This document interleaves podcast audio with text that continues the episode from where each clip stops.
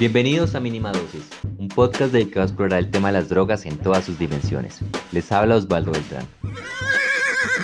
Tremenda sorpresa se llevó un turista británico que al volver a su habitación encontró al empleado de la limpieza postrado y completamente paralizado en la cama.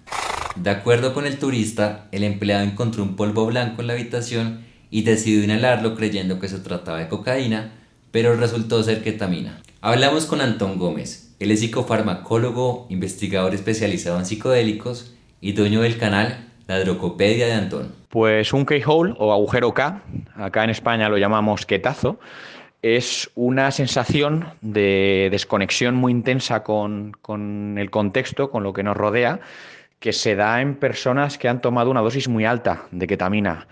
Eh, es una sensación que para mucha gente es muy desagradable, es mm, francamente difícil de navegar, pero hay otras personas que, les gusta mucho y que incluso la buscan. ¿no? Eh, suele venir acompañada pues, de la sensación de estar como metido en un agujero, eh, de estar metido en un tubo, de estar como separado de lo, de lo que hay alrededor, de dificultades para moverse coordinadamente.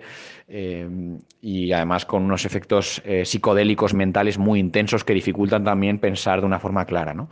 Y eso pues hace que la, la sensación pueda ser mm, francamente difícil de navegar para algunas personas. Para Pablo Zuleta, investigador del Centro de Estudios sobre Seguridad y Drogas CECET de la Universidad de los Andes y director del área de consumo, educación y salud pública, este efecto puede estar relacionado con la dosis consumida. De intoxicación, de keyhole effect, tiene que ver con llevar a una dosis terapéutica en términos de anestesia ese consumo y esas derivaciones de los distintos parámetros de consumo y de las rutas de uso y de los patrones de uso en general tienen unos tipos de efectos de embriaguez diferente y ahí empiezan a constituirse las distintas tipologías del uso de la ketamina dentro del uso para embriagarse que tiene claramente eh, distintos tipos de, riesgos que son un poco más amplios.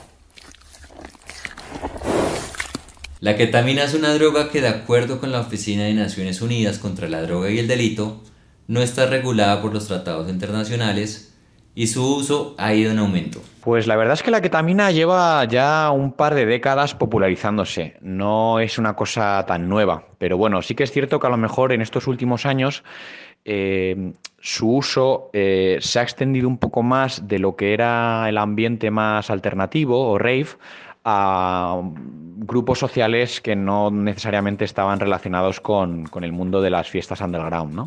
O sea que sí que ha habido un, cambio en, la población que consume ketamina de forma recreativa. ¿no? Antiguamente era una cosa mucho más nicho, mucho más del ambiente underground y ahora pues eh, hay otros grupos sociales eh, de otros tipos de músicas o de otros tipos de, ocio nocturno que, que también están consumiéndola de forma recreativa ocasional. Aunque la ketamina tenga usos veterinarios, no significa que sea peligrosa en humanos, ni que su uso sea exclusivamente para aplicarse en elefantes, caballos o hipopótamos. De hecho, estos animales grandes son usualmente sedados con carfentanilo. La ketamina nace del PCP o polvo de ángel como se le conoce en las calles, el cual fue sintetizado en 1956 para ser un anestésico para animales, y aunque en los animales funcionaba bien, ponía muy agresivos a los humanos. Entonces decidieron buscar derivados y ahí encontraron la ketamina que demostró ser seguro en humanos. Los efectos de una droga disociativa pueden ser un poco complicados de definir, pero por simplificar podríamos decir que producen disociación que es esa sensación de desconexión entre el cuerpo y la mente que hace a la persona sentir que está separado de su cuerpo, ¿no? que está fuera de su cuerpo, que está flotando fuera de su cuerpo. ¿no? Es una sensación que además suele venir acompañada de, cierta eh, pérdida de, sensaciones eh, táctiles, eh, se pierde un poco el, el, tacto en el cuerpo, entonces es, más fácil tener esa, esa, idea de que, no, de que no se está desconectado del cuerpo. ¿no?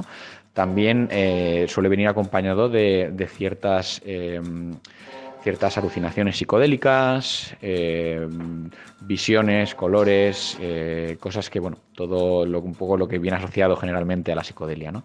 Pero bueno, en, palabras llanas sería así, aunque luego, por supuesto, hay mucha más profundidad, ¿no? Como sensaciones de cierta descoordinación, eh, dificultad para moverse a dosis altas, sensación de, desconexión muy intensa con, con todo lo que nos rodea.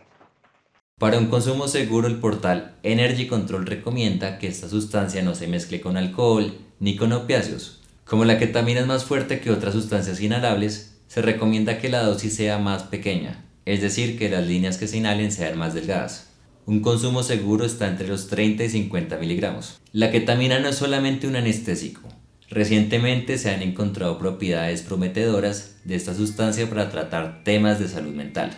La revista Transnational Psychiatry, por ejemplo, publicó un estudio en el que pacientes con tendencias suicidas crónicas tomaron ketamina por vía oral durante seis semanas y lograron reducir estos comportamientos. La principal ventaja que ofrece la ketamina para el tratamiento de depresión o intentos eh, autolíticos o suicidio es que ofrece una acción antidepresiva instantánea. Es decir, que no hace falta esperar las cuatro semanas que suele tener que, esperarse a que los efectos de los antidepresivos clásicos, como los inhibidores selectivos de la serotonina, empiecen a notarse, ¿no? sino que en el caso de la ketamina los efectos son instantáneos y en muchos casos son muy duraderos, es decir, que la persona eh, tiene efectos antidepresivos durante semanas después de haber tomado una dosis.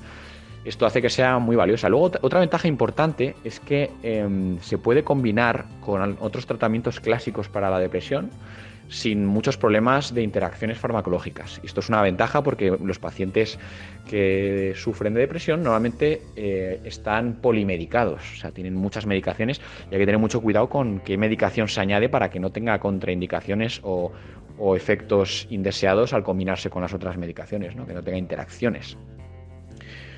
Luego, los efectos em, de la ketamina se, ven en, dos planos, ¿no? Por un lado, eh, la experiencia psicodélica que la persona vive bajo los efectos de la ketamina puede tener valor terapéutico en sí misma si se integra en una psicoterapia, pero también el efecto farmacológico de la propia ketamina, ya he dicho antes, que produce esa mejora de los síntomas de la depresión instantánea y que perdura en el tiempo. O sea, que tendría esos dos diferentes mecanismos de acción por los cuales puede mejorar y ayudar en, en la depresión.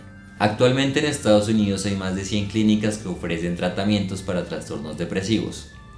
Estas terapias son experimentales, es decir, no las cubre el seguro en salud y sus costos pueden oscilar entre 400 y 800 dólares por sesión. Esto fue todo por hoy. Recuerden que pueden escuchar nuestros episodios en plataformas como Spotify, Google Podcast, Apple Podcast o suscribirse a nuestro canal de YouTube. Si les gustó este video, active la campanita y recomiéndenos con sus amigos.